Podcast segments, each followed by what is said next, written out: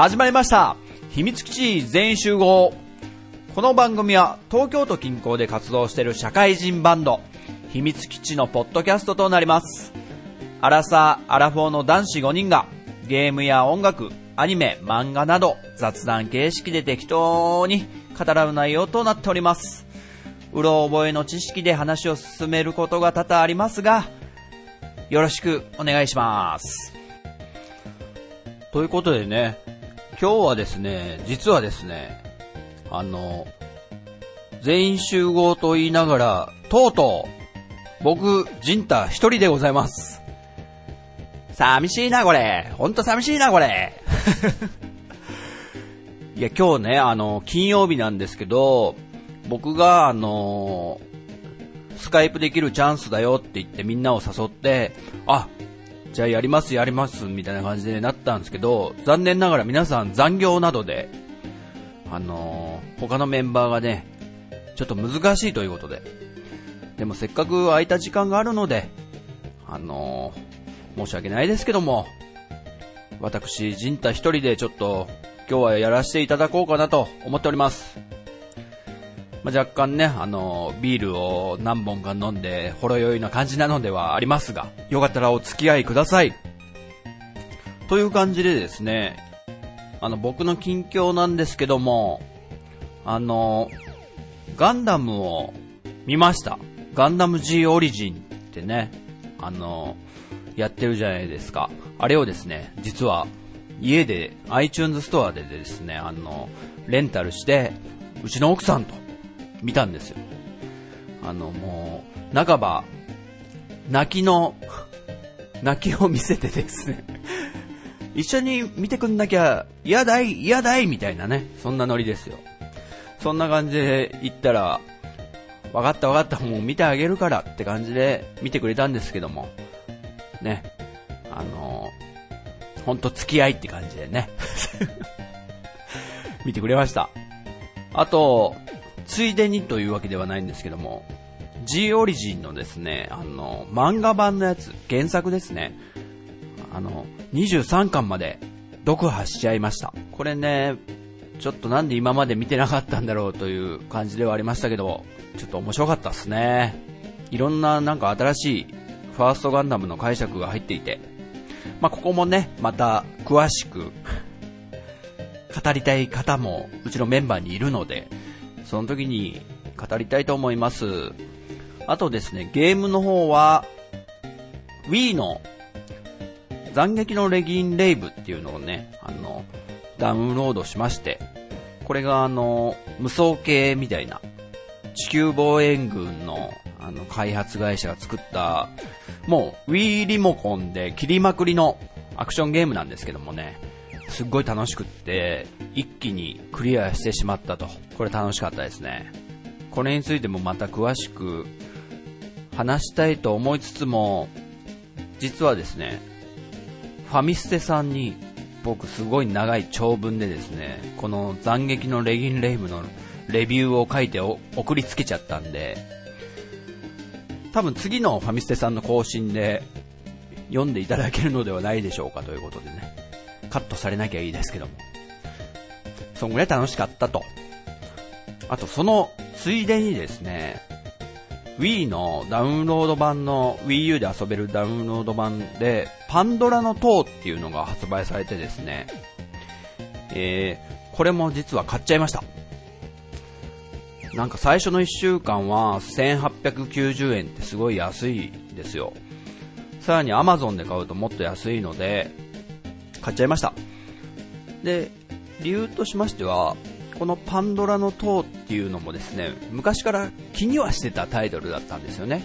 Wii の中で。でも、まあやらないままズルズルズルズル来てしまったというのもあって、あとですね、あの僕の大好きなポッドキャスト、ゲーム系ポッドキャストの、あの、大御所ですね。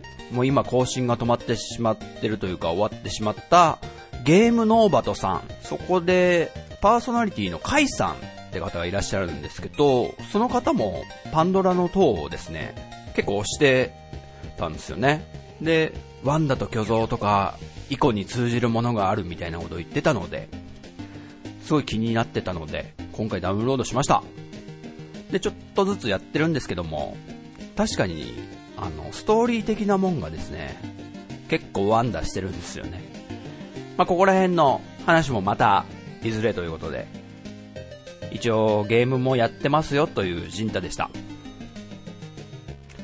はい、そんな感じで近況いったところで、えー、今回はですね、あの、お便りの方がすごいたくさんいただいてるので、紹介しまくっちゃおうっていうことですね。あの、他のメンバーにも聞いてもらいたいよとか読んでもらいたかったとか感想を聞きたかったとかあると思うんですけども、ごめんなさい。皆さん、あの、他のメンバーは残業で忙しいのです。申し訳ございませんということで、僕一人で許してくださいということで、今日は紹介させていただきます。それでは行ってみましょう。秘密基地全員集合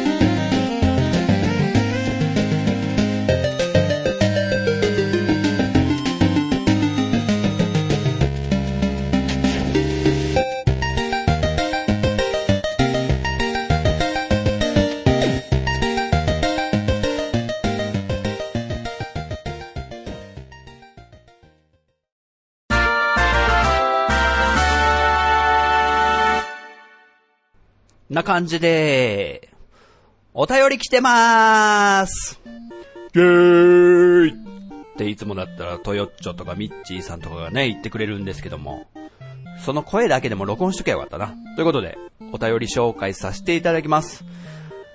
えっと、第18回のドラクエ語りの時があったんですけども、ドラクエのロト3部作を秘密基地メンバー全員で語った回に対して、お便りいただいてます。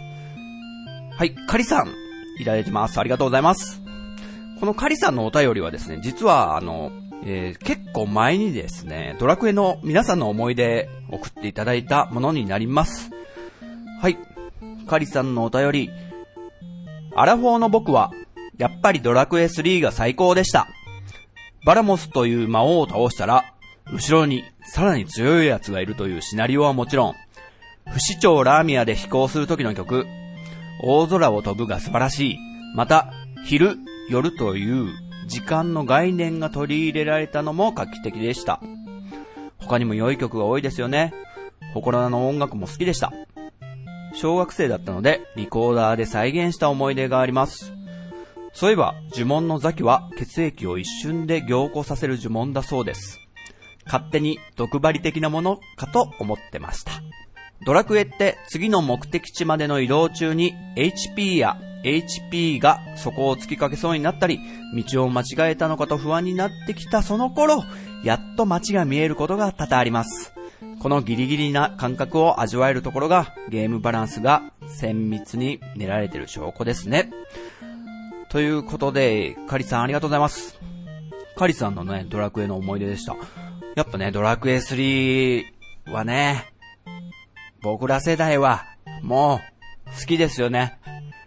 僕も思い出もパンパンにありますからね。で、バラモスっていう魔王を討伐することを目的に旅に出てようやくバラモスにたどり着くとですね、あの、ボスの音楽じゃないんですよね、確かバラモスが。通常戦闘の音楽のまんまで、これどういうことだと思うんですよ。そしたらね、あの、バラモスっていうのは、ただの手下に過ぎなかったと。大魔王ゾーマというのがいるんだよということでね。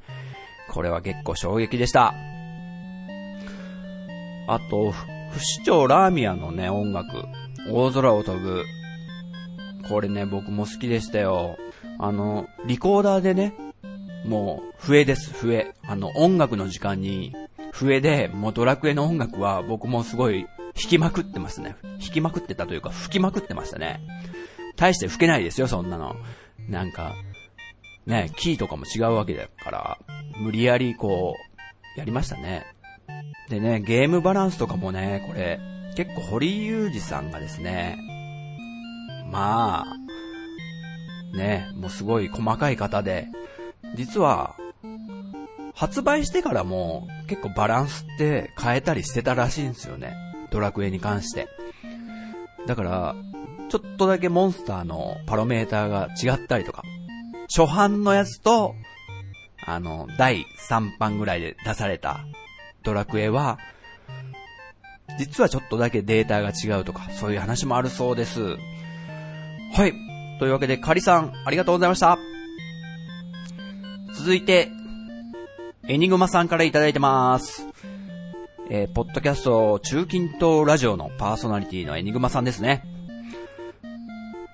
ドラゴンクエスト、発売日は1986年5月27日だって。私はもう28歳だった。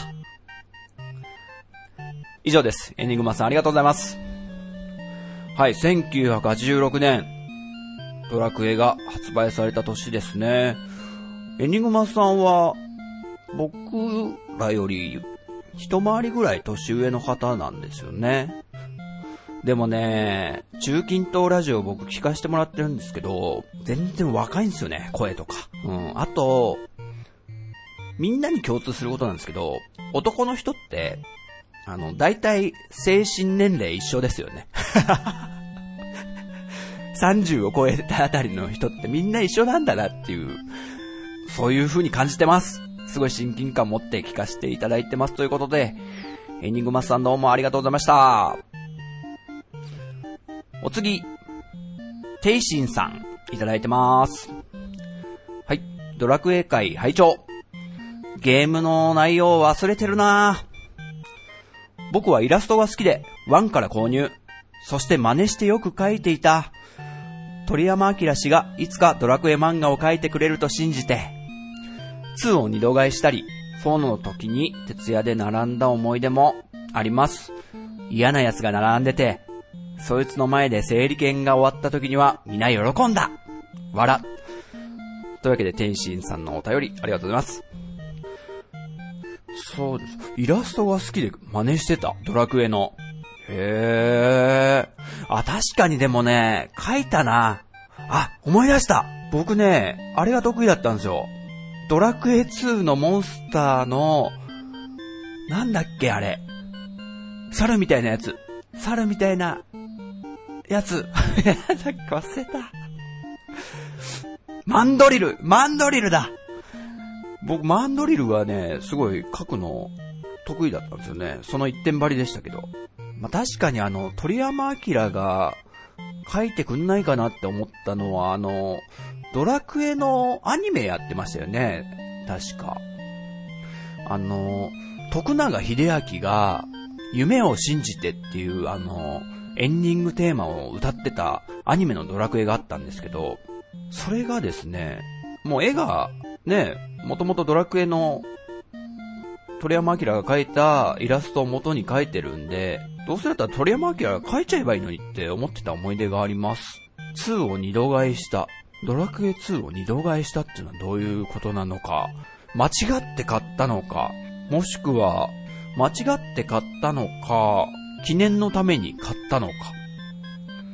ここら辺ちょっと知りたいですね。はい、天心さんありがとうございました。は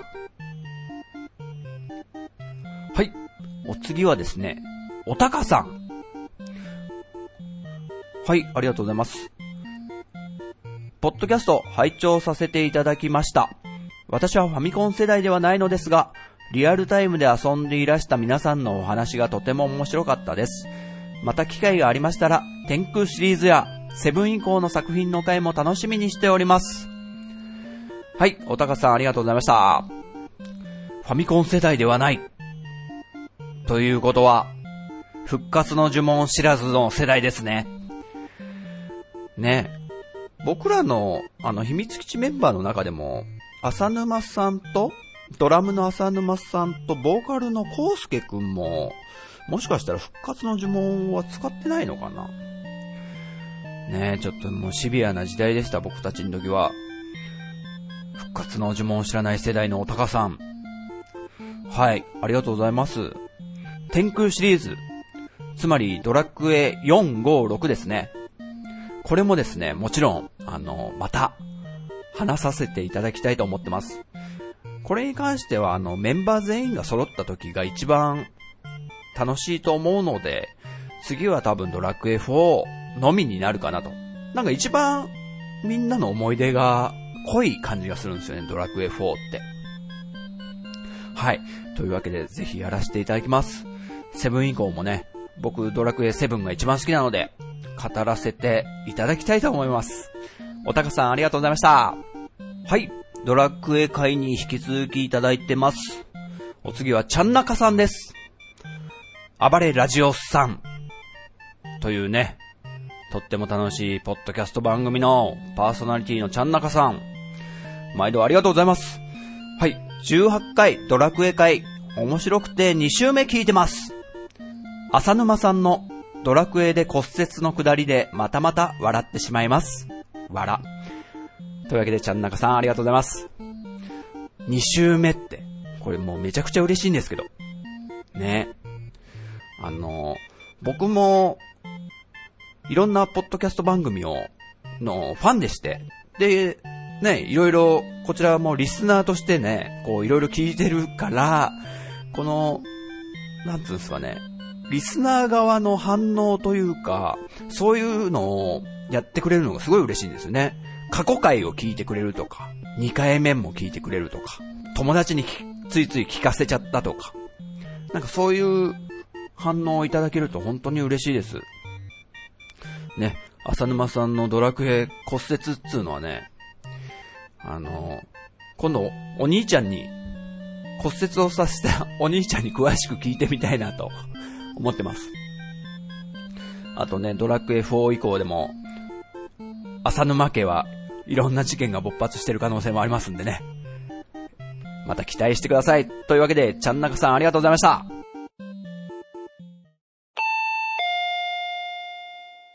あれ？なんか誰か来たみたいだな。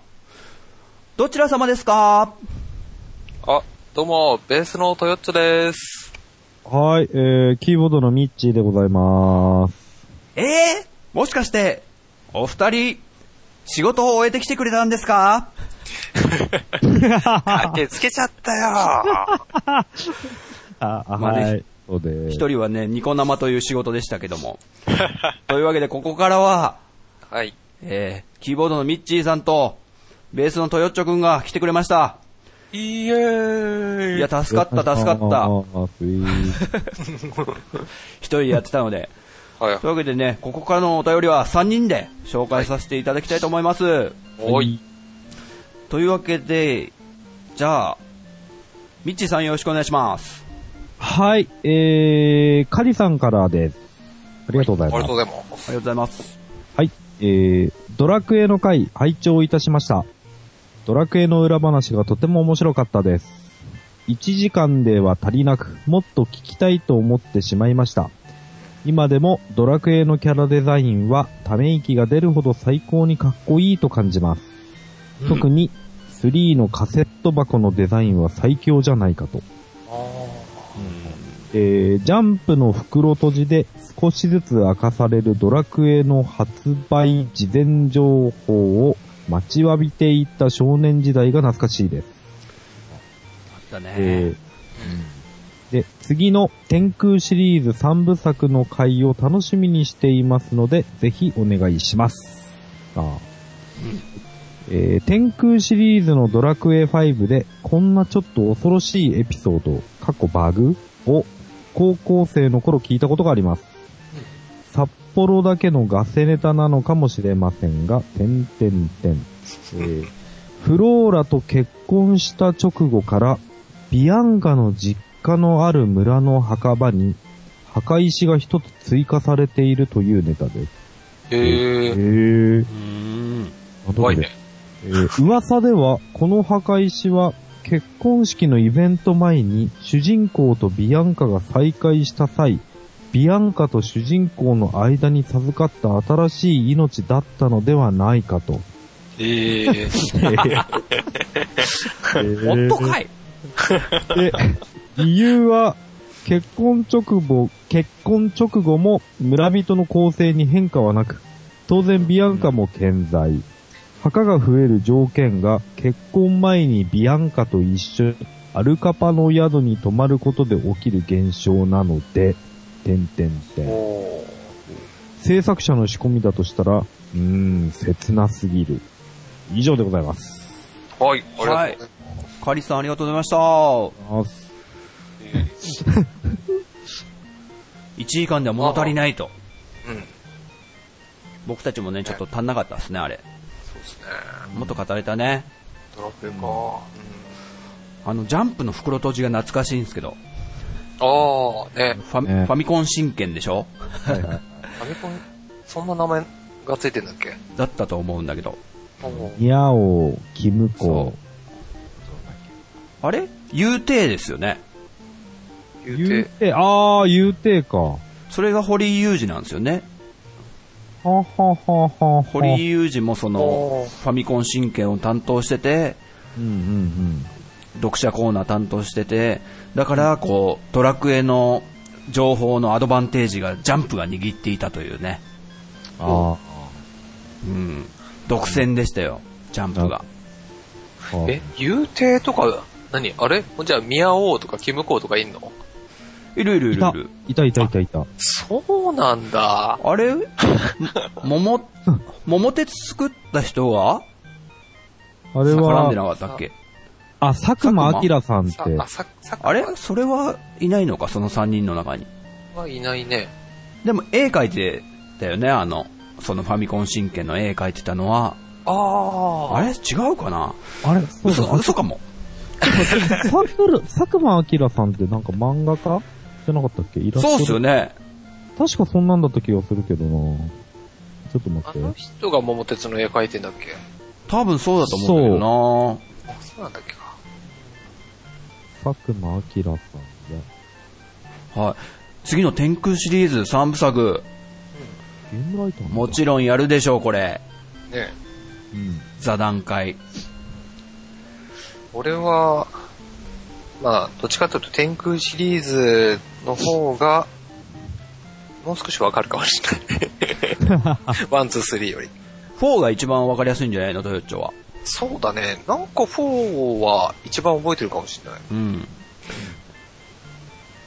さすがにこうちゃんもストーリーちゃんと把握してんじゃないかと思って。どうだろうな え ?5 章？?5 章あったとか言わないかな？大丈夫かな？1、2、3、4で終わりでしょ？ねあー言いかねない？はい。もう次、ぜひ、5人揃った時にね、そのドラクエの4、語りはやりたいと思ってますのでよろしくお願いします。おいあとなんか天空シリーズドラクエ5のなんか都市伝説みたいの書いてありますけど、ほうほうほう。なんとなくね、聞いたことあるような気もするんだけどなえー、へー。俺ないかもなほんと。うーん、多分、なんでだろう、でも。なんだろうね。ミッチーさんもないですか？俺も初めて聞きますね、この話。本当ですか、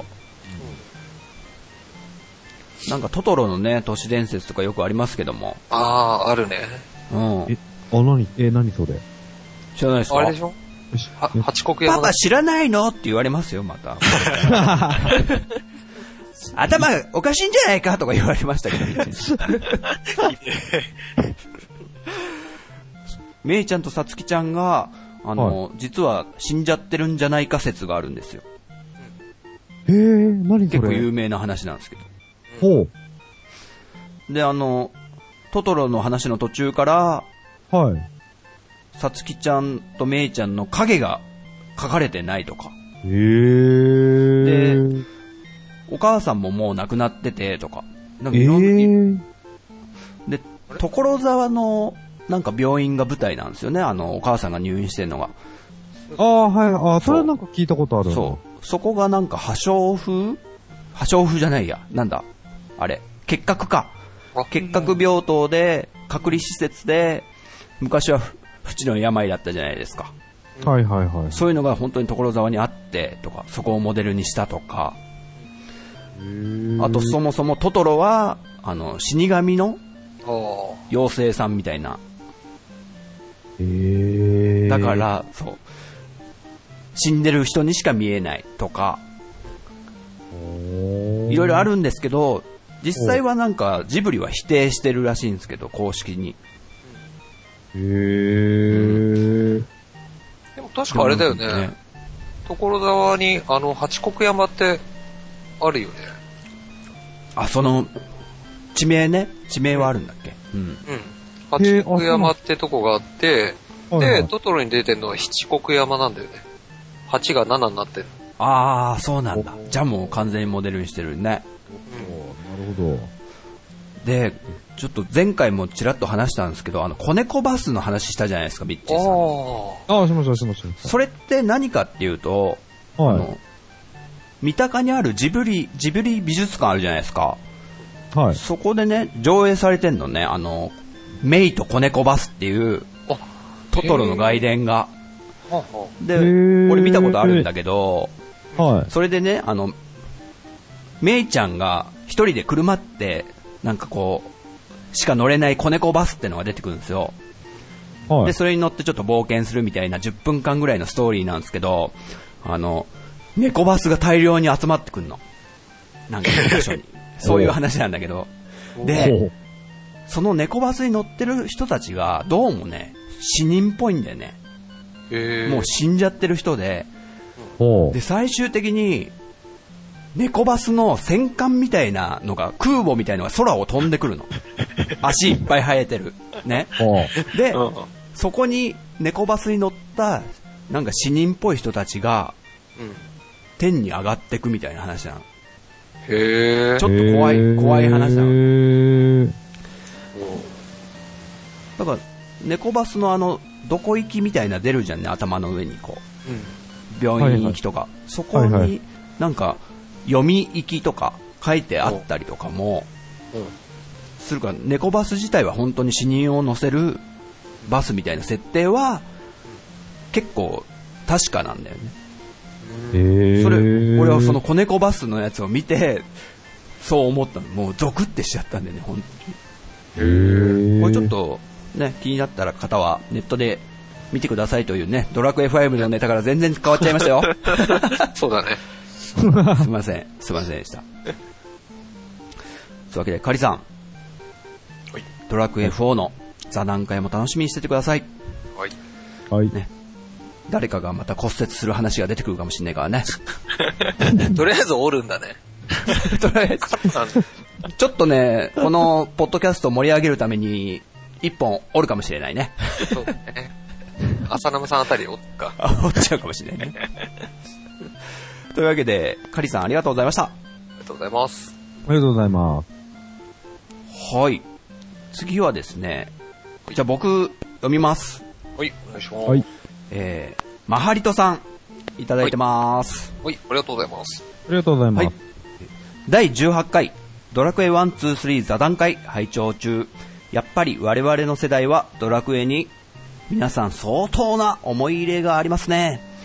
自分はファミコンを買ってもらえずにドラクエがプレイしたくてたまりませんでした。でも PC88 で無限の心臓2やってました。以上です。マハリトさんありがとうございます。ありがとうございます。ありがとうございます。実はですね、マハリトさん初めてのこれお便りなんですけども、うん。えー僕、来てくれるの待ってたんです。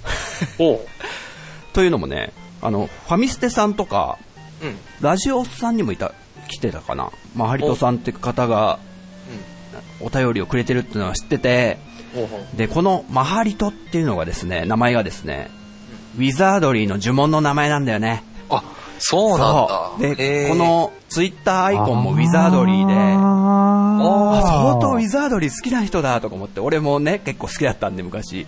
おうあー来てくんないかな、来てくんないかなと思ってたんで、最初、もう嬉しいです。ありがとうございます。ありがとうございます。ありがとうございます。ということでですね、ファミコン買ってもらえずだって。うん。じんちゃんみたいだね。ね まあ、買ってもらえなかったっていうわけではないのか、じんちゃんは。え、そう言い言い出せなかったっていうね。そんなエピソードだね。でも PC88 持ってたって結構、すごいっすよね。お父さんとかが持ってたのかな。ああ、でもそうなんだろうな僕ね、逆なんですよね。ファミコン持ってて、あの、うちの父がパソコンやってる人で、パソコン雑誌とかめちゃくちゃ読んでて、はいはい。で、この無限の心臓とかいうゲームもすごい存在はしてたの。えおー。その、パソコンの雑誌の広告とかにもいっぱい出てたし。はいはいはい、逆。に僕はそっちに憧れがあったんで、ね、へー。お互い様ってことじゃないですか？ー、そうだね。こっちはあっちに憧れ、あっちはこっちに憧れみたいなね。俺、はい。PC88 っていうの知らないけど、なんか、父さんが昔、PC9801 ってあったよね。はいはい。もう、その、はいはいはいはいはい。あれを持ってたのは知ってるな。その仲間たちでしょ。88と98のなんか、つながりはよくわかんないんですけど、パワーアップ版なのかな？おう。あ、プレセ2とプレセ3みたいな。そうそうそうそう。PC88 ってこれあれ？なんかあの、ゲーム読み込むときにカセットテープに、なんか おデータをセーブしてとかそういうやつ。あこれカセットですか？なんか俺友達がなんか、なんだっけ、ハイドライドってあったじゃないあったあうんで、カセットテープでなんか、なんかデータを読むとかなんか言ってたの見たことあるんですよね。俺もね。それって PC88 なのかな？うん。どうだろう？うちの父さんも結構前からパソコンやってて、うん。俺が小さい頃にそのテープからなんかピーガガガとかなんかやってて、ん。で、あのー倉庫版を入れてくれて、倉庫版やったあな。ったね。あー、やばちなみに、そう、うちの父親が持ってたのは、シシャープの MZ シリーズっていうパソコンで、うん。で、それも、あの、カセットテープだったんだけどさ。で、うそこから、その次がフロッピーディスクに変わったわけよ。えー、その時のあの、驚き。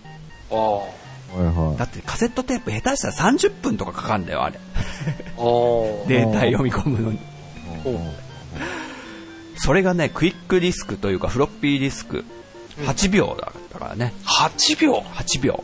ええそれは随分早くなったね。ねその8秒とかも今の時代ね、現代ではもう、おっせーとか言ってるんですけども。そんな感じです。そそんなパソコンもみんなのね、思い出の中にあったということで。はい。マハリトさんありがとうございました。ありがとうございます。ありがとうございます。次もですね、じゃあ僕紹介します。ほい。タマさん。さん。僕のフォロワーさんですね。おはい。ツイッターの。ポッドキャスト面白かったです。スクエアのトムソーヤ、私も好きでした。わら。他にも、あったあったそういうこととかたくさんあって、何箇所か笑いました。楽しく懐かしく、懐かしくは書いてなかった。楽しく聞かせていただきました。あ、はい。以上です。ありタがとうございますマさんありがとうございました。ありがとうございます。スクエアのトム・ソーヤ。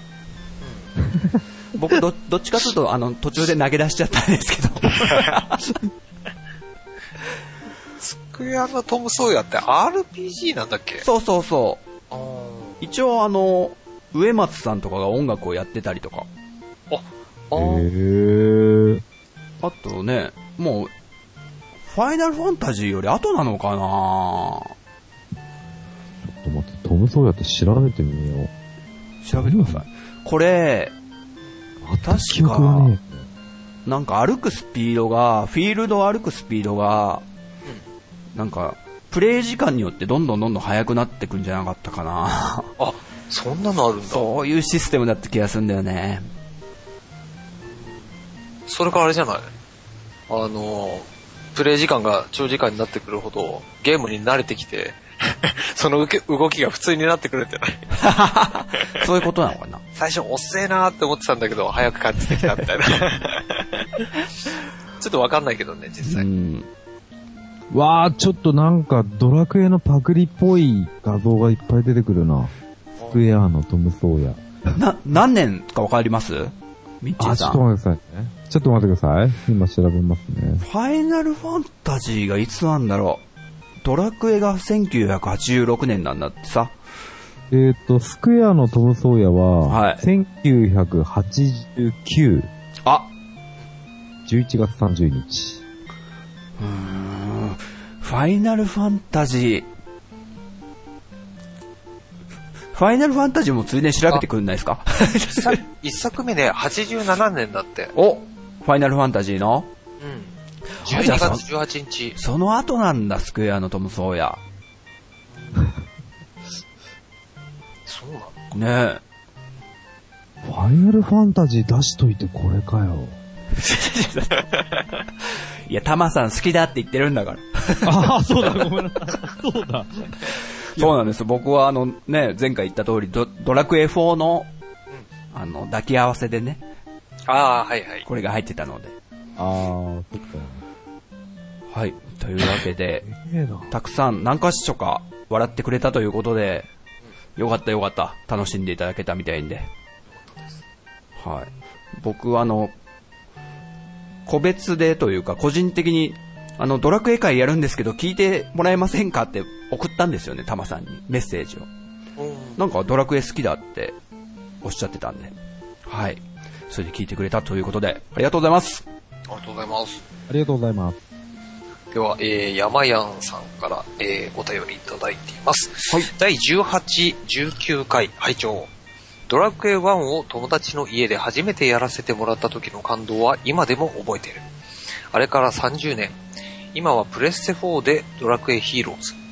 何年経っても色あせない魅力がありますね。ということでね。えー、えー、あ、あとね、ドラクエヒーローズ買うかどうか迷っていたということで。そうなんです、そうなんです。山やんさんが、プレステ4のどうしよっかなーってなんかツイッターでつぶやいてたんで、うん。つぶやいててどうしたんだっけな、俺。買っちゃいなよって言ったわけではないと思うんですけど。なんやかんやあって、買っちゃいましたって言ってたんで、うん。ううん。ん。ドラクエヒーローズは俺もね、ちょっとやりましたけど、はいはいはいはい。プレステ4持っててプレステ3版を間違えて買ったっていう。あえてね、うん。そう、あえてね、あえて買ったんだけど。あ、結構これはね、本当ドラクエしてて面白かっクリアしたのもた。うん、クリアした。うん。う。おうおう早いね。そう、うーん、どうだろうな。まあ、他の人に比べたら、ちょっと遅いぐらいだったかもしれないけどあ、、そうなの？うん。何人かクリアしたっていうのは聞いてたりしたから、うん。まあ、そう、遅くはないと思うけど、早めの方ではあったかもしれないけどね。はい。山やんさんも、同世代ですね、多分。そっか、いやいや、山谷さんだって俺とためですよ。あ、そうだあ言ってた言ってそうだた。。あ、そうだ、そうだ、そうだ。あのね、僕もね、あの、ドラクエ1は友達ん家で初め見たんですよね。友達がプレイしてんの。はいはい。で、友達がなんか、なんだっけな、竹竿？っていう武器があって、うん。竹竿なんか選ばねえよねみたいなことを言って、はっはっはって笑ってて、え、な、何が面白いの？このゲームって思いながら、横で見てたんだけどさ。ドゥルルン、ドゥルルン、ドゥン、ドゥデデデン、ドゥルン、プリー、ズザッとかさ。なんかそういう、何が面白いんだこのゲームと思いながら横で見てた思い出があるんですけど、一番最初はね。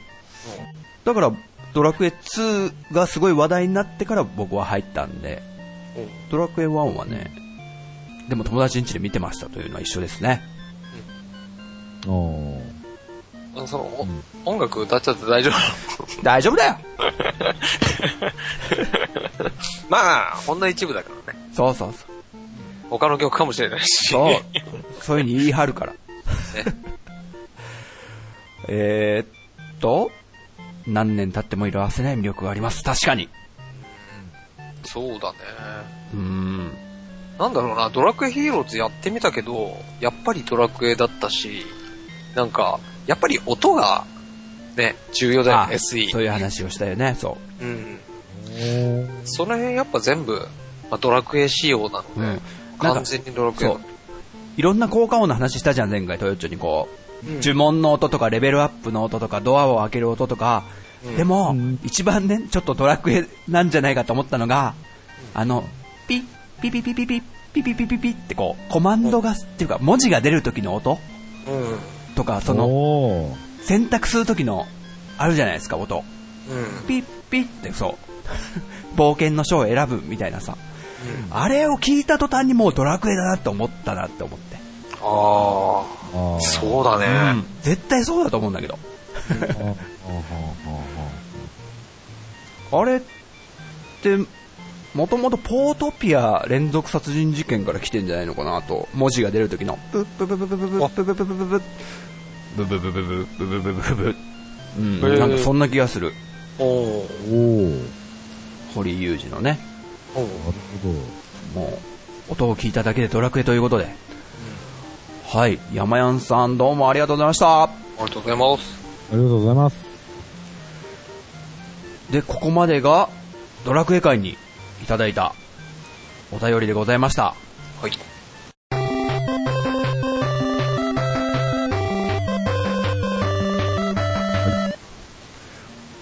では、お次第19回のね、第19回は、えージンタとトヨッチョで Wii U とプレステ4の。本体に対してね、こう、使った感想みたいのを話した回です。あえー、では、クリンクさんからお便りいただきました。はい。えー、Wii U のホーム画面に戻る時間は、発売当初は、えー今の3倍くらいも、え、あ、失礼、えー今の3倍くらいもたついてました。えー何度かに分けて大幅アップデートが行われて今の状態になりました。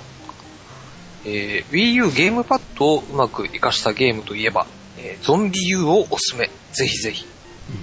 えーとはいえ、ゲームパッドをうまく活かしたゲームとして挙げるゾンビ U が Wii U 初期のソフトというのもなんか寂しいですが、えープレステ3の、えー PS ストア開くまで時間かかるようになった上に、以前の方が分かりやすいレイアウトだったりし,、えーしてましたよね。プレステ4はまだ持ってないので、その辺早くなってるのは羨ましいです。とのことでございます。はい。はい。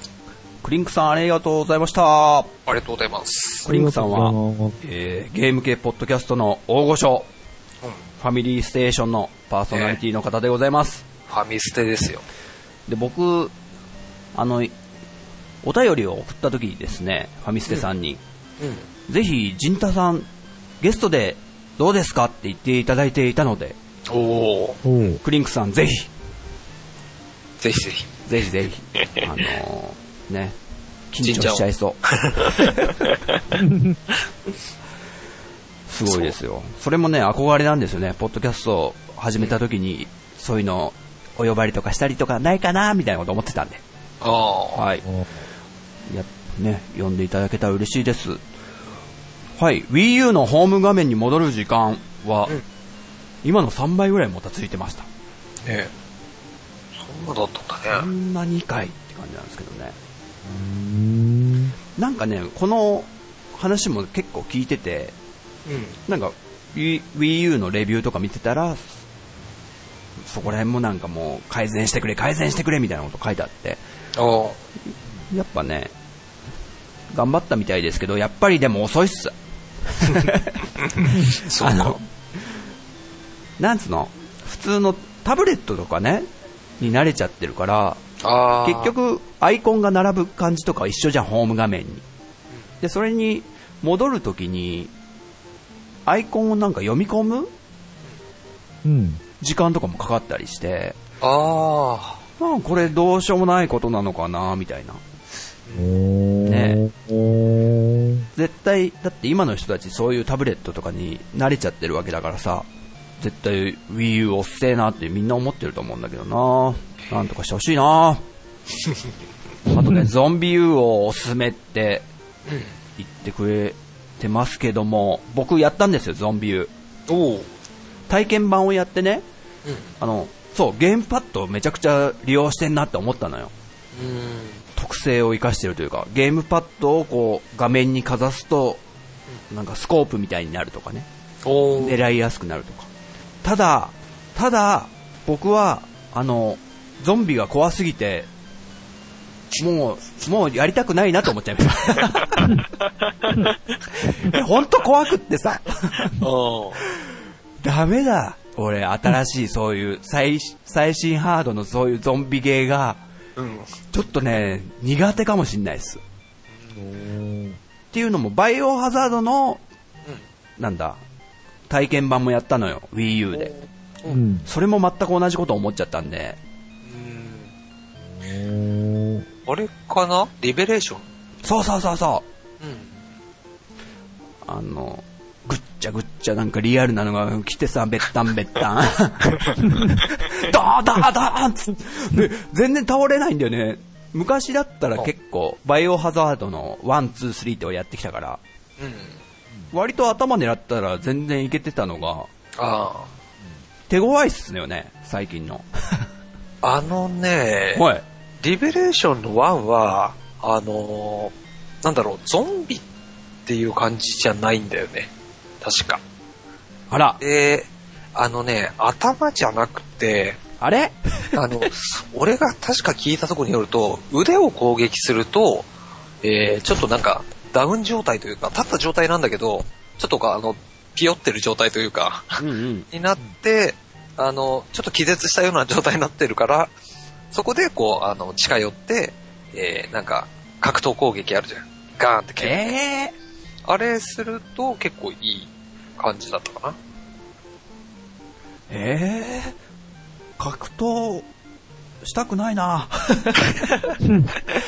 格闘系結構ね、強いんだよ。そうなんだ高いから。うん。あと、こう、無敵状態になるし、攻撃が終わるまで。だうし。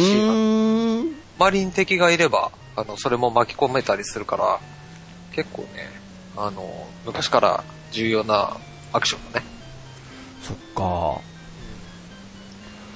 ちなみにその、バイオハザードリベレーション2は、えーこの前、買いまして、おうクリアしました。は さすが、い。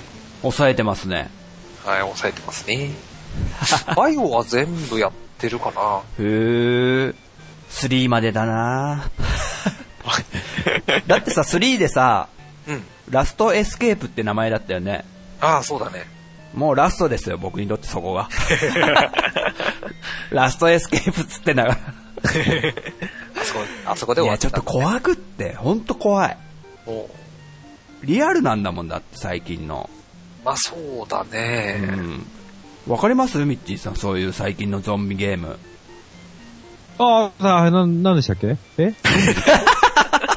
聞いてた？聞いて早く。ごめん。リアルで怖いんです。そうああ、うん、怖いですよね。怖い怖い。どっか行ってたのかな？あと、PS ストアの話をしてくれてますよ、クリンクさんが。どうちょ PS ストアはね、ほんとそうなんだよね。あの、クリンクさんの言う通り、プレステ3の初期の段階では結構まあレイアウトもわかりやすいし、えー、まあビータとかもね、同じようなレイアウトだったな。だったんだけど、プレステ3で今度、そのストアにつなげるのがアプリに、アプリ化しちゃって、立ち上げるのが遅いわ。立ち上げた後もなんか少し見てると、どんどん動きが遅くなってくるわで、ね、困っちゃってたんだよね。それ、もしかして PS4 を買わせるための作戦とかじゃないの？ああ、それはあるかもし貯めて貯めて、PS4 早いっすよ え行く買う買う買うってなっちゃってんじゃないのみんなこれ。そういう商法じゃないですか。そういうわけじゃないない感じですか？なんかね、聞いたとこ、まあ正確じゃないんだけど、あの、世界的に統一させるために、そのレイアウトになったみたいなことを聞いたことがある。だから外国のは違かったのかちょっとわかんないんだけども、そんな話も、ちらほら。はい。というわけで、クリンクさんも、プレステ4購入に向けて動き出すのか。いや、クリンクさん今年新しいの行かないとか言ってたな、そういえば。あ、本当？俺は結構おすすめだけどね、あの、最新作のブラッドボーンもね、もう出ましたんで、はいはいはい。まあ俺も今やってますけども。ニコ生でね。あ、あとクリンクさんも、ニコ生の、ニコ生じゃないけど、ニコ動でゲーム実況を始めたんですよ。あ、本当に。うん。えー、クリンクの遊び部屋って名前だったと思うんですけど、おうよかったら皆さんも覗いてみてはどうでしょうか？ぜひぜひ。あの、古いゲームとかやってるんでね。うん、レトロゲームね。そう。女神転生2とか最近多分やってたと思うんですけども。おおいいっすね。はい。というわけで、クリンクさんありがとうございました。ありがとうございます。ありがとうございます。はい。じゃあ次は、はい。じゃあ、次のお便り、テイシンさんからいただいております。えー悩んでる人間にはツボですね。PS4 がやはり優勢か。しかし、ここに、えー PC が、えーパソコンがね、加わると、また悩むのです。かっこ笑い。Steam など、えー PC のゲームも安くて魅力的で、パソコンも欲しい。悩みは尽きない。ということでね、いただいております。はい。ありがとうございました。ありがとうございます。ありがとうございます。そうなんですよね。僕たちがあの、Wii U とプレステ4のレビューを二人でやった時に、俺はなんかあんまおすすめできないな Wii U って言ってるのに対してトヨッチョが PS4 はおすすめだよって言ってるから、どう考えても PS4 優勢ってことになっちゃってますけどもね。番組内で。そうなんですよ。来ましたよ、Steam。うん。うん。Steam ね。Steam ね、あの、結構最近まで知らなかったんですよ、僕、実は。うん。こういう、あの、他のゲームポッドキャストの番組聞いてたら結構名前が出てきて、はい。安いらしいですね、やっぱり。そうだね。なんかこう定期的に、あのーセールをやってて、あのあうん、あのーなんだっけ、世界的に有名な、エルダー・オブ・スクロールシリーズっていうのがあって、うんうんそれのスカイリムっていう5作目なのかな？うん。が結構、あの人気あって、前から気になってたんだけど、セールで500円ぐらいで買えて、それね、だって、普通に PS3 とかのさ、うん。パッケージだったらさ、いくらなの ?5000 円以上？えー、ススカイリム、ちょっとしたんじゃないかな、7、8000円ぐらい。うんまあ、定価だと。それがで版も同じような感じで遊べちゃうわけでしょ？スチームは。そうん。そりゃそっち買いたくなるよなと思って。あと、パソコン版だから、モッドってやつを入れられてね。モはいッドってわかるモッかなド？わかりますよ モッド。自動、自動操縦ですよね。知らない、それ。え？ボットだよね？ボット？あ、違う違う、モッド。あモッドかそう、モッドってやつがあって。それ。はい。まあ、それを入れると、ええまあ、なんだろうな改造的なこともできるというか。うーん。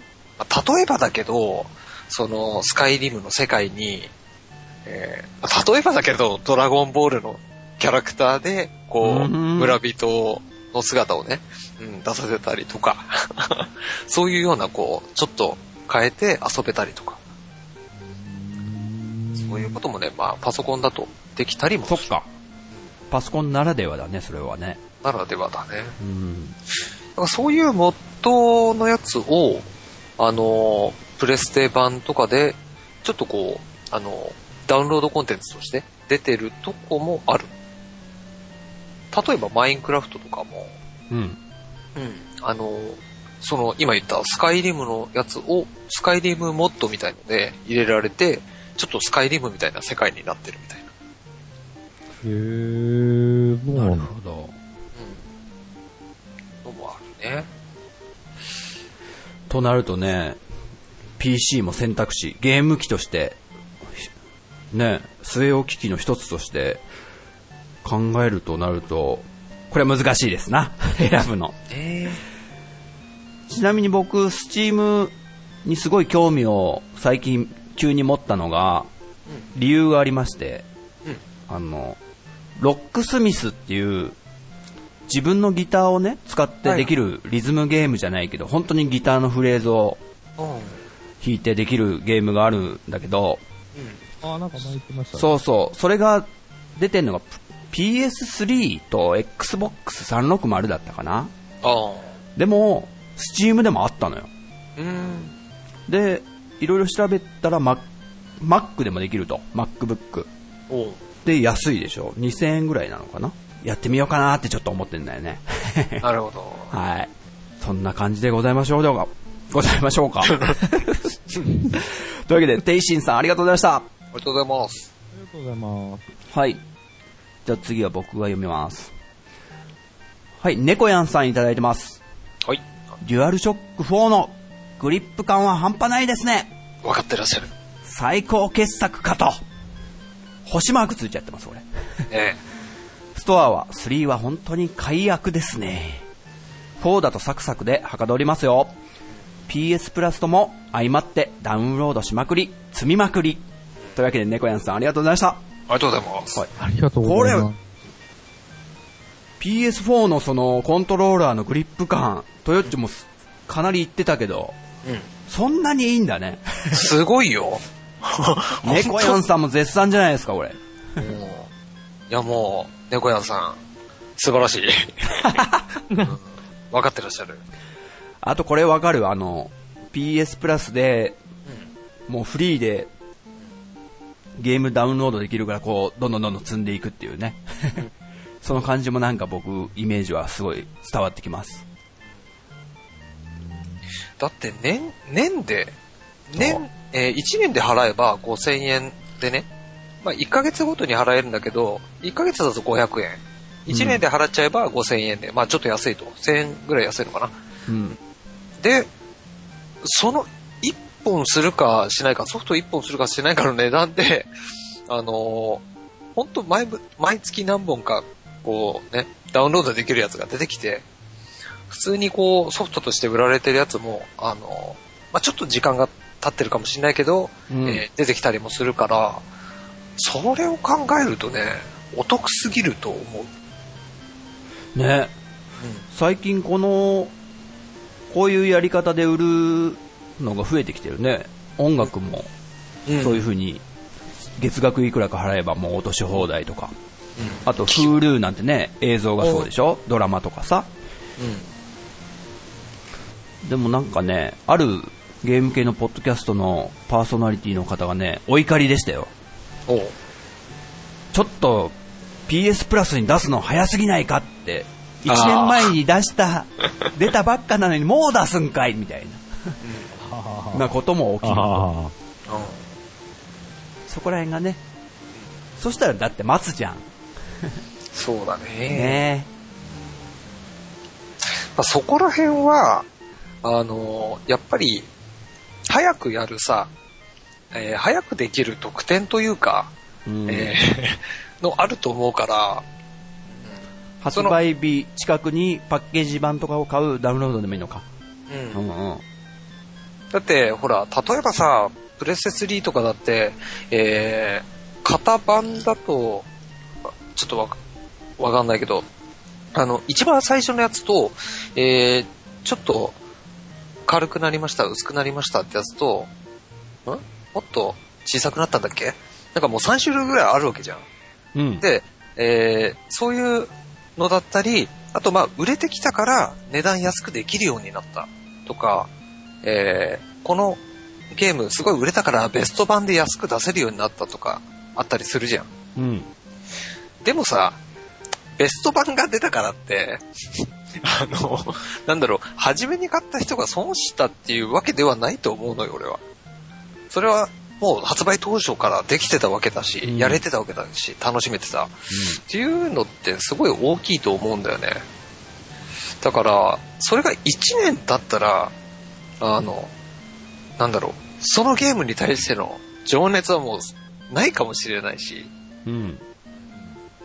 そこら辺、さまあ、気持ちの問題だったりもするのかもしれないんだけどね。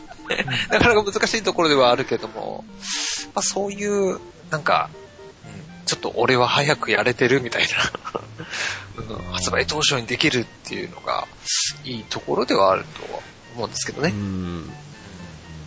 これで、この PS プラスのシステムでちゃんとメーカーさんも潤ってんですかねそれが気になるんですよね。結局、これね、この商売でゲーム業界が、ね、うまいことやってくれるんであれば、これからも発展していくというか、うん。うん。それだったら別に全然やってほしいんですけど。ねえ、もう、排水の陣でもう、いいや、フリーでもいいから、無理やりでもやってもらおうみたいなさ。切羽詰まってやっちゃったとかじゃないんであればね。そうだね。会社的にはね、うん月額で定期的に入ってくる方が経営的には楽っていう確かに。ますけどね。売り切りよりは。ギャンブル的なものじゃなくて。そうそうそう。あれそれなんかっぽいぞ。なんか、月額100円でも、100人来れば1万円だし、みたいな。うん。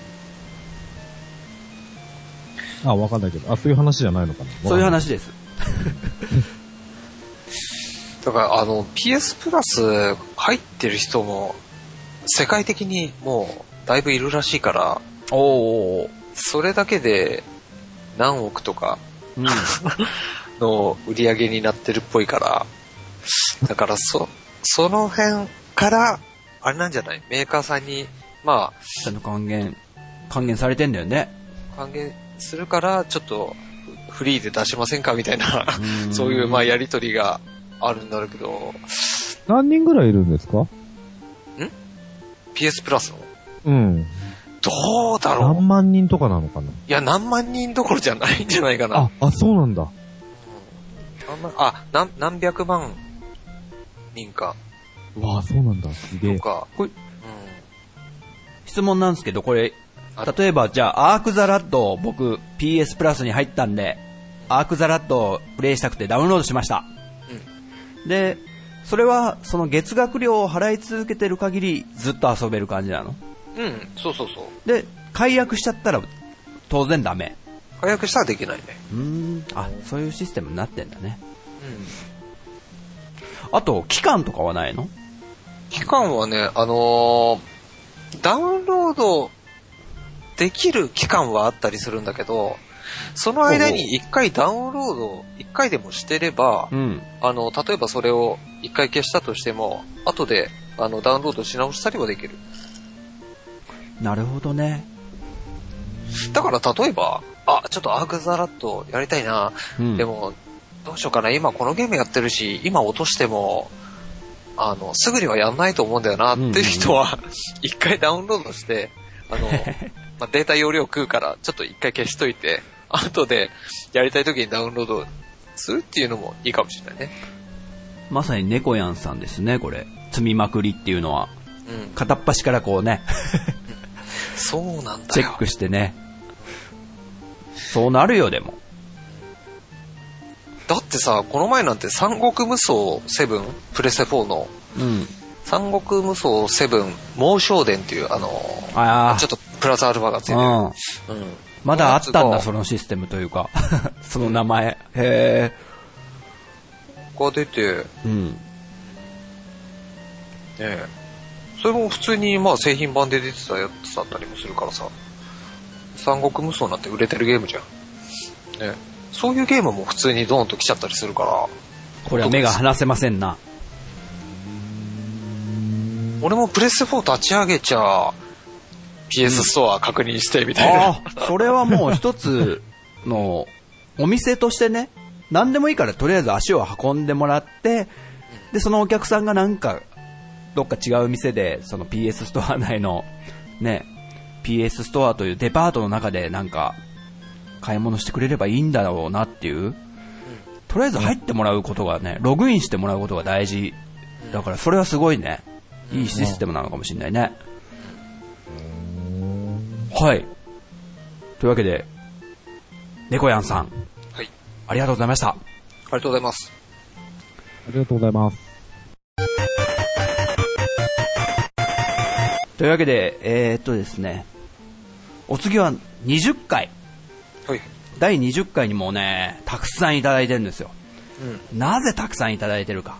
これはね、お便り障害の時にですね、ミッチーさんの娘さんたちが。登場したら、もうたくさはいはいん、。皆さん反応いただいてます。というわけで、はい、じゃあ、ミッチーさん。はい。えー、ていしんさんからです。はい。いやー、さとちゃんもことちゃんも、ジンタさんの奥さんも可愛らしいお声で、笑。これはいよいよ、ジンタさん夫婦会や、ミッチーさん親子会があるかも。笑。おーはい、ありがとうございます。ありがとうございます。そのつぶやきに対して、クリンクさんが、楽しみって言ってますね。やれと。はい、ありがとうございます。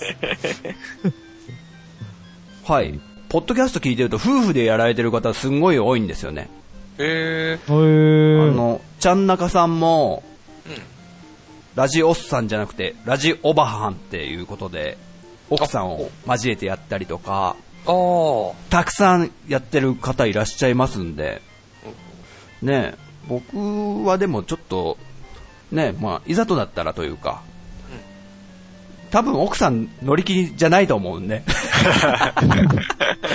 いやね、一回、ちょっと失敗しまして、引っ張り出そうかなと思った時があるんですよ。というのも、あの、一回ボーリングしまして、うちの奥さんと僕。で、賭けをしたんですよ。負けたら、何でも勝った方の言うことを聞くと。ね。僕負けちゃったんですよ。な勝ったらもうちょっと、ポッドキャストでちょっと喋ってよとか言おうと思ったんだけど、あはい。負けちゃって、あの、夢崩れました。ミッチーさんの親子会はどうですか？え、親子かい何話しゃいいんだろう。なんもねえな。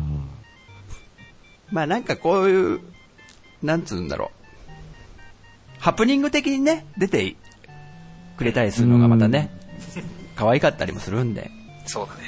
うん。でもまたね、登場してくれると思いますよ。はいまあそうですね。テイシンさんありがとうございます。はい、えー、マッキーさんからです。はい、ありがとうございます。第20回、ミッチーさんのお子さん可愛すぎ。聞いててほのぼのしてしまった。以上です。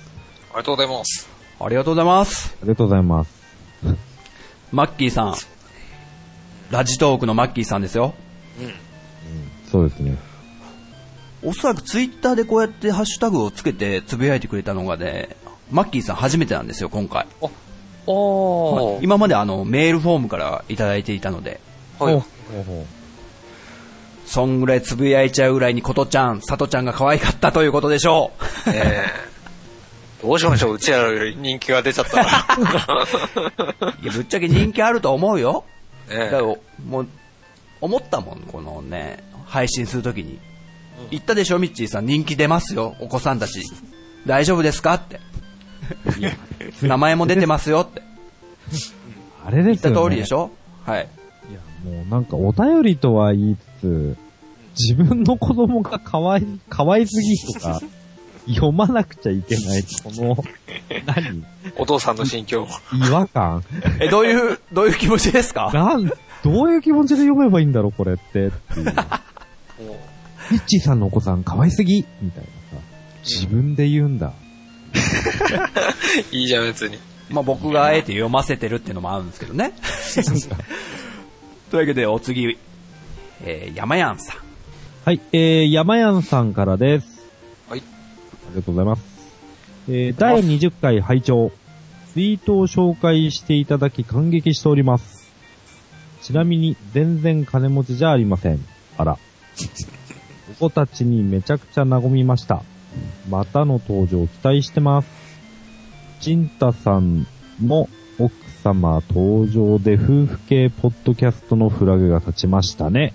あら。以上です。はい。ありはい、ありがとうございまます。ありがとうございます。まあ確かにね、お子ちゃまたち、可愛かったんで、僕もね、何度も聞いちゃいましたからね。おお子ちゃまたちが登場するのが20分ぐらいだったんですよ、前回の。うん。20分ぐらいからちょうど登場し始めて、はいそこはい。から何回か聞いて、で、その後お、お子ちゃまたちがいなくなってからもう、親父二人の話なんでね、どうでもいいやとか思いながら。またガンダムの話とかしてるからいいやとか思って。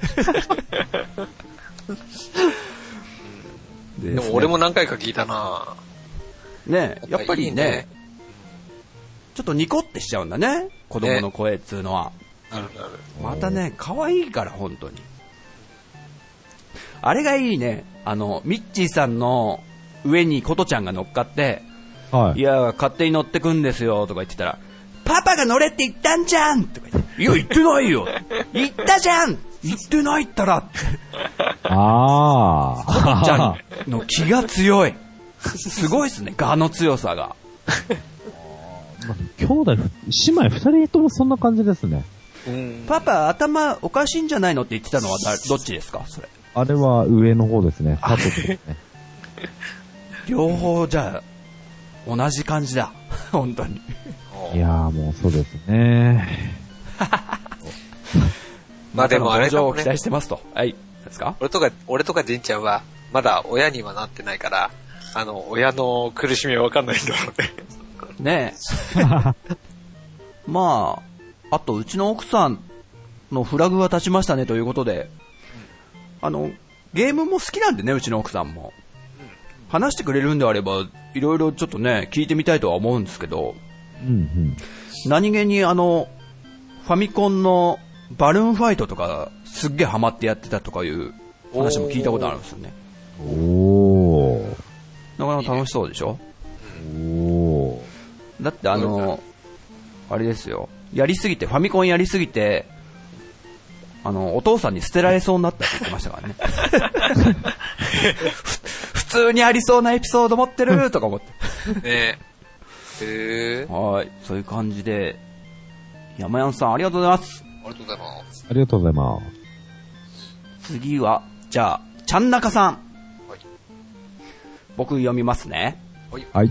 えー、暴れラジオスさんのちゃんなかさんです。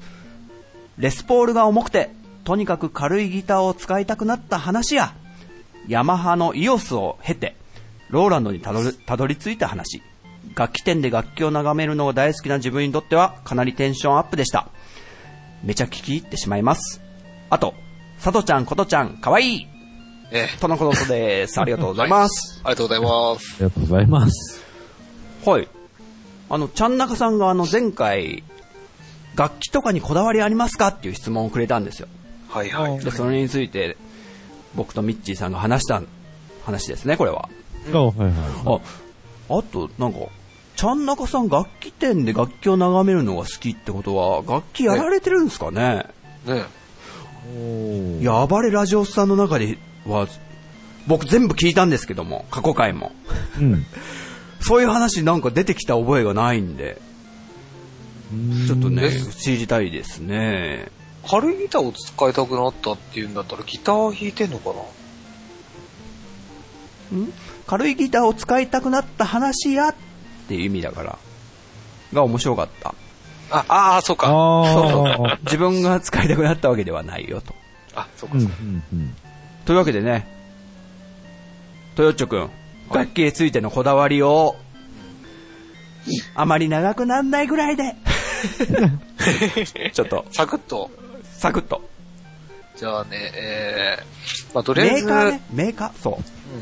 メーカー、あの G&L っていうメーカーの来ましたね使ってまして、うんはいえー、L2500 ってやつで5弦のベースをね、弾いております。はいはいはい。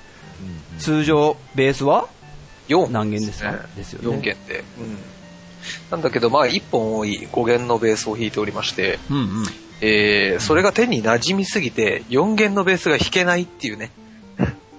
逆に、弦が少なくなるのに、うん。もう弾きづらくてたまんなくて、もう今のベースじゃないと、もう本当に嫌だって感じで。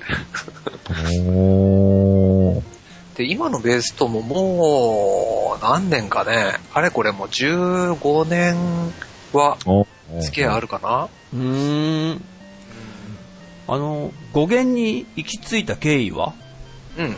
あの、当時、えっ、と、まあ、10 15年ぐらい前なのかね。うそれんぐらいに、5弦ベースがちょっと流行り出して、うんうんうん。うんおー。で、5弦ベースっていかがなものかとはい。思って、ちょっと楽器屋行って、ちょっと俺も触ってみたいと思って。うん。で、うん弾いてみたら、意外と俺ってこう指が長いせいか、こう5弦ベースのネックがしっくりきて、こう掴んだ時に。うんうん。おー。うん。なんか弾いてみたら、あれ全然なんか、あの、弾き、弾きにくくないと思って、逆になんかいいな、いい音するし、と思って、うんうんそんでもう、それこそもう恋に落ちて、もう今のベースじゃなきゃ、あら、うん。もう、今のベースとはもう離れられない。おー。うん。結構 G&L を使ってるベースさんって結構、対バンでい多いよね。うん。いるいる。いる。もうね、GL 使ってる人がいると、もう顔がね、にやけてくる。そう。で、なんかね、ですよね。いいですよね。話し込んだりしてるよね。GL ですよねつって。ああ、こっち4弦の方なんですね。そうそうそうそうそう。あるある。楽器あるあるですね、それ。バンドマンあるあるある。あるあるか。で、いあの、GL のそのベースも、あの、形が変わってきたりもしてるから、俺のベースは本当なくても、あ、そうなの？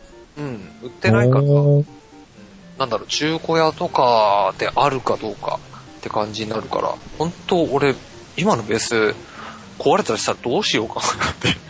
音楽やめるかもしれん。おー。何それくらいの勢いで掘り込んでますから、おー。なるほど。ベースにはこだわりあります。どっかのギタリストに聞かしたいですね。なんかこう、なんかもらったから使って、使ってるみたいなさ。そうだね。うん。こだわりのないね。うん。どっかのなんか、ねえ。なんとかさんみたいな。そうね、ジンなんとか、うんたさんとかね。ちなみにこのトヨッチョが気に入ってる G&L って、うん。フェンダーなんだよね。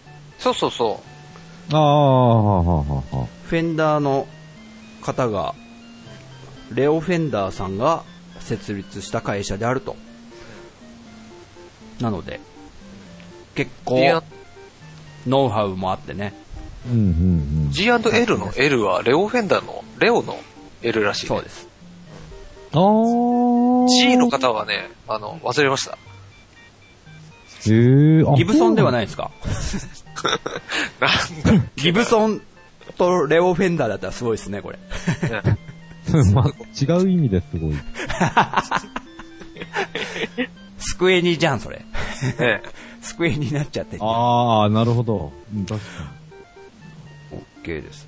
ちなみに、ちょっと僕、前回、レスポールが重たい重たいって話しかしなくって、自分が何使ってるかっていうのを言わなかったんで言っていいですか？おう僕はフェンダー社の、あの、ジャズマスターってギターを今使ってます。で。友達が、友達がね、くれたんで、使ってます。以上です。でも、なんか気に入っちゃってます、結構今は。はい。おー。ありがとうございます。ちなみにね、ジンちゃんの補足をしとくとね、もうあの、曲が変わるごとに、なんか、あの、ギターを変えたり、アンプを変えたりしてて、こっちはあんたの音に合わせてベースの音も作ってんだよっていうね。うん。そんなね、あのーなんですかね、苦労があるんですよ、俺にも。昔からもう本当に。最近はちょっと落ち着いてるけどね。そうそうそう。あー。まあそこら辺のね、バンド話も、ね。やりましょう、今度。そうだね。バンドマンですから。そう。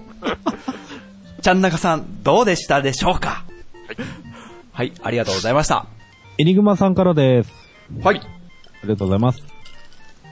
いやーもうめちゃくちゃ可愛い。さとちゃんとことちゃん最高。癒される。ジンタさんは子供の相手がうまいですね。お以上です。褒めてもらっちゃった。で、その後にね、僕が、エニグマさんに話しかけたら、もう、さとちゃんとことちゃんのファンになりましたよって答えてくれてましたよ。ねありがとうどうですか、ございまミッチーさん？す。いやもう、いろんな意味でありがとうございます。えーすいません。子供かわいいね。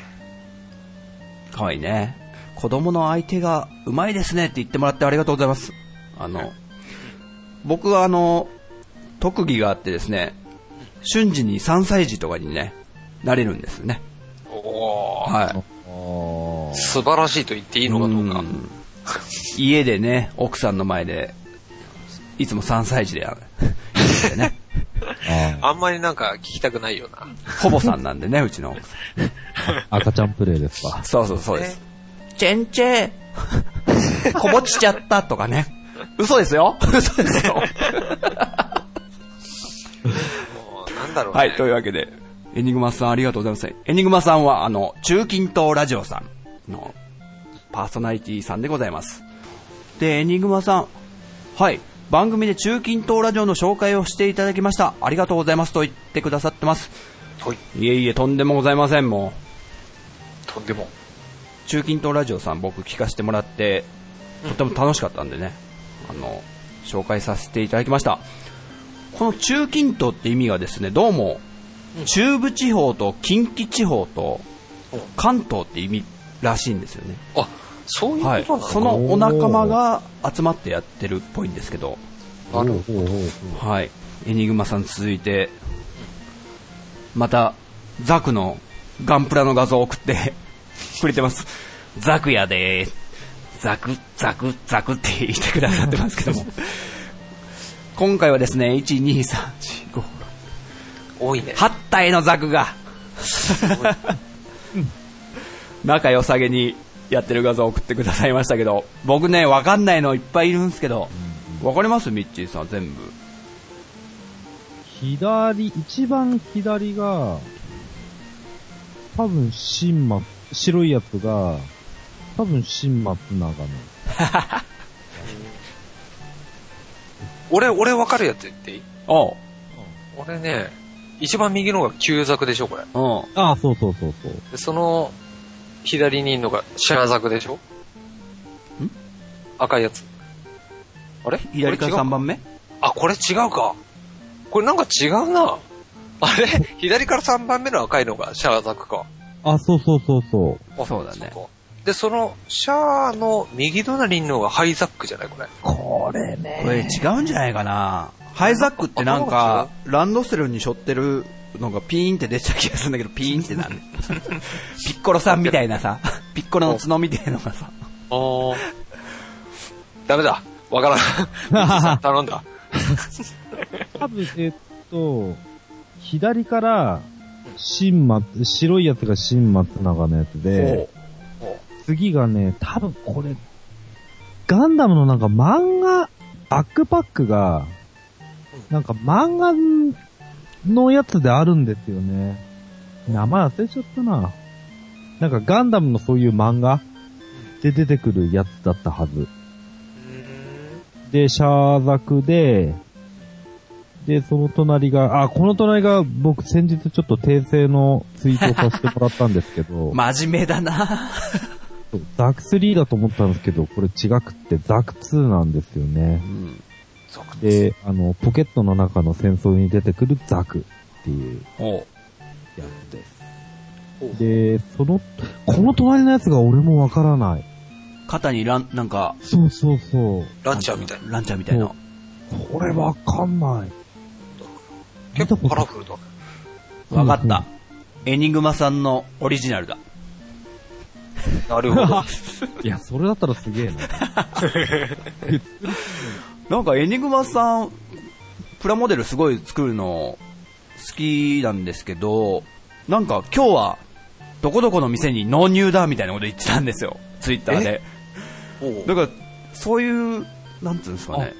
ゼラーさんですかそういうこともやってらっしゃるのかもしれないですね。それはなんか戦闘機だったんですけど、へえ。ゼロ戦とかじゃないかな忘れちゃったけど。はいはいはいはい。はい。というわけで、エニグマさん、ありがとうございました。ありがとうございます。ありがとうございます。あ、ちなみにこの、ザクの写真のツイートがですね、リツイートされまくってました。みんな好きなんだなとか思って。大好きなんですね、みんな。はい、お次はですね、じゃあ、紹介させていただきます。和島さんです。はい。はいはい。第20回拝聴いつもいつもありがとうございます。娘様かわいい。もう、メロメロです。今回も運転中に聞いてましたが、夜なので周りを気にせず笑ってました。笑。アカウントに鍵かけてるのにハッシュタグつけていたのはこの私です。ということで、なるほど。あ 和島さん、ありがとうございました。りがとうございます。はい。車の中で、ミッチーさんのお子さんたちの会話を聞くというね。いいね。いいですね。メロメロらしいですよ。おー、そういうもんなんだね。そう。で、あアカウントに鍵かけてるっていうのはツイッターのフォロワーさんにしかなんか見えないように鍵をかけることができるんですけど、セキュリティ的に？で、和島さんがですね、僕が前回この、ハッシュタグつけてるのに見えない方がいるんです、すみませんって言ったら、鍵外してくれたんですよね。あ、おー、逆に申し訳ございません。大丈夫なんですか？今まで 見えないようにしてたのに、おー、オープンにしちゃってるんですけども。おかげで、拾いやすくなったかもしれないですということで。はい。はい。はい和島さん、ありがとうございました。ありがとうございます。ありがとうございます。そしてですね、これどうしようかな。ことちゃん宛てにいただいてるんですけども。ほうほうこれまたことちゃんが来た時に紹介するようにしようかな。ほう。ことちゃんに来てるよっつって。うん。うん。これか天心のおじさんから来てるよって。はいはいはい。というわけで、天心さん、ことちゃん宛てのツイートはことちゃんがいる時に紹介しますので、お楽しみにお待ちください。はい、えー、国根さんからです。はい。ありがとうございます。えー、第20回の件で、マ・クベの壺、磁気メーカーのノリタケとバンダイのコラボで以前売り出されてましたよ。ええそして、ゼータ等で名前が出てこないのやりとりを聞いてて、ロザミーの時とか、すっと名前が思い出せて、ラジオに突っ込み入れてた自分に気づいた。以上です。ありがとうござはいいます。。ありがとうございます。ありがとうございます。やっぱ出てたんですよ、マクベ。おー。のりたけっていうのが、あの、お皿とかね、そこら辺でちょっと、高級な感じのお皿とかを作ってるメーカーなんですけども、ーそこ、が、あえてそのね、ガンダムの中に出てくるマクベというキャラのね、壺を出したという。へえ。すごいね。最初聞いてて、何言ってんだか全然わからなかったけど、マクベの壺、磁気メーカーのノリタケとか、その次のバンダイからは分かったけど。あ はい、ありがとうございます、情報。りがとうございます。ありがとうございます。あとね、僕とミッチーさんがあの、あいつ誰だっけ誰だっけってガンダムの話してるときに、名前出ねえ出ねえっていうのが。こう、国根さんが聞きながら、ロザミーだよロザミーって突っ込んでくださったっていう。これもね、僕嬉しいんですよ。こう、リスナーさんの、そういう反応、僕もだから、こうね、他のポッドキャスト番組を聞いてるときに突っ込んでるんでよく。そういうことをやっていただいてるってことが嬉しいと。はい、ありがとうございます。国根さん。ありがとうございます。はい。えー、猫やんさんからです。えーありがとうございます。ありがとうございます。ギャンの後継機は R ジャジャになるんでしょうか？わら。ダブルゼータに出てくる機体です。ジブリは見るのはトライするのに寝ちゃうってパターンで、結果見れずじまいです。猫の恩返しは宮崎駿じゃないみたいですね。主題歌が好きで本作を見ました。以上です。はい。ありがとうございます。はい、猫やんさんありがとうございます。ありがとうございます。R ジャジャ。あー、これ。なんかね、はいなんかいた、な、女の人乗ってなかったですか？えーっと、キャラスーンだったかな？ああ、いたな。いや、僕すみません、ダブルゼータは一回見て、ちょっと結構嫌々見てたんで、すごい薄いんですよ。あー、うん。この R ジャジャはちょっと調べてみたんですけど、確かにちょっとはいはい、ギャン的ではあるなとは思ったんですけどね。うん、確かにそうかもな。顔とか、近いかもしれないですね。ね、でも、そう、G オリジン僕、最近あの23巻まで読んだんですけど、はいはい。その中で、なんか、マクベが、このギャンは、マクベ、一人のものだみたいなことを言ってち、知らないですか？あー、そうだっけそう俺もなんか結構忘れちゃってるけど。ギャンって確かにあんま出てこない。他、量産型とかも見かけない感じだったと思うんですけど、はいはいはい、はい。そういう理由を、なんかマクベがそういうことを言う、セリフを言うことによって、これは私だけのものだみたいな、おー。説明してんのかなって思ったんですね、安彦さんが。なるほど。うん。だから、後継機も、実は、ないのかなとか。うん、うん、うん、うん。まあ、あるじゃとはちょっと似てましたけどもね。なんかあれなんですよね。確かなんだっけ？ゲルググと、コンペにかけてたんですよね、確か。あの、話の中で。コンペ？なんかコンペをかけてて、ゲルググの方が採用になったとかっていう。あー、そう、量産としてですか？あ、そうそうそう、量産として。なんかそんな話。聞いたことはあるんだけど、はわかんないけど。でも、うん、でも確かそんなこと、そんな設定があった記憶がありま。す。うんうんうんうん。へ深いですね。ー。こいね。うん。ちなみにさ、俺、実はね、小さい頃に、あの、なん。だろう、誕生日かクリスマスかわかん。ないけど、なん。かプラモデルを、うん。が欲しいとか言ってたのかななだだから、クリスマスとかなのかなで、そう、確かね、起きたら、こう、なんか枕元にプラモデルとか置いてあって、はいはいはい。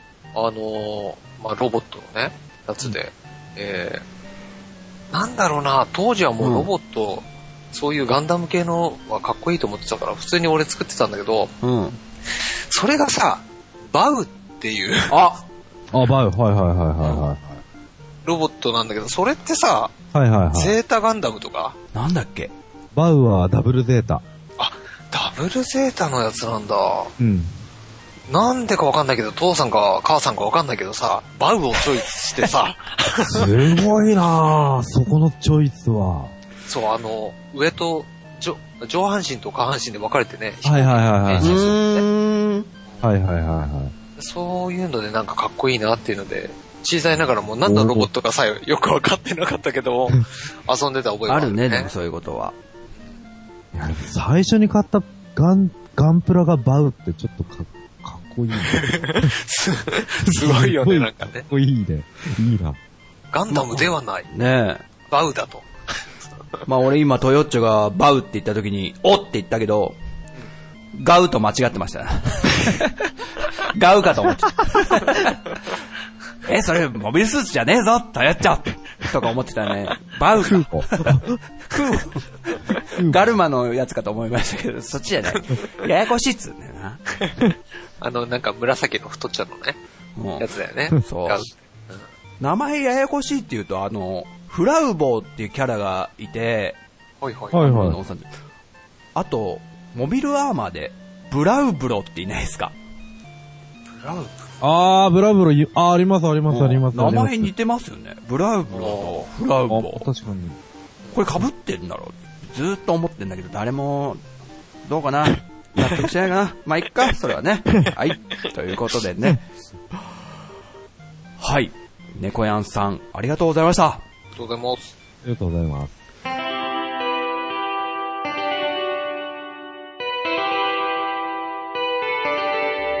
はい。というわけで、今回はここまででお便り紹介は、次回も続きます。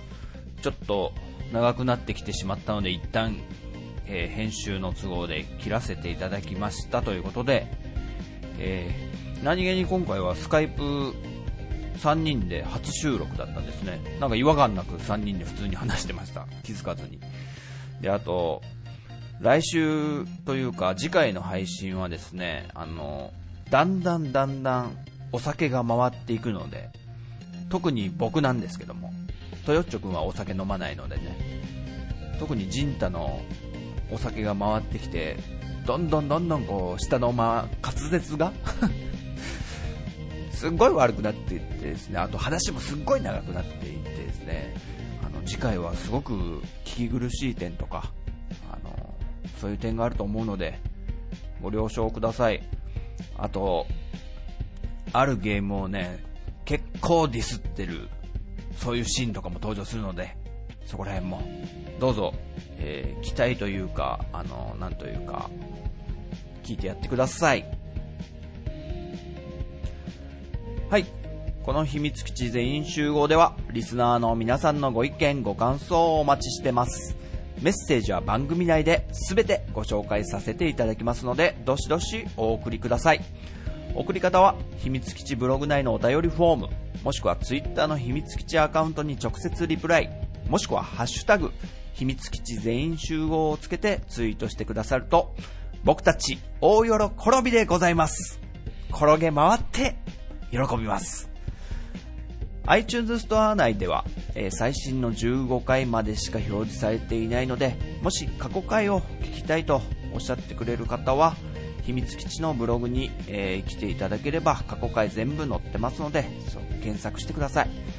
その際、あの、秘密基地という名前はひらがなで、えー検索していただけるとスムーズにたどり着けると思います。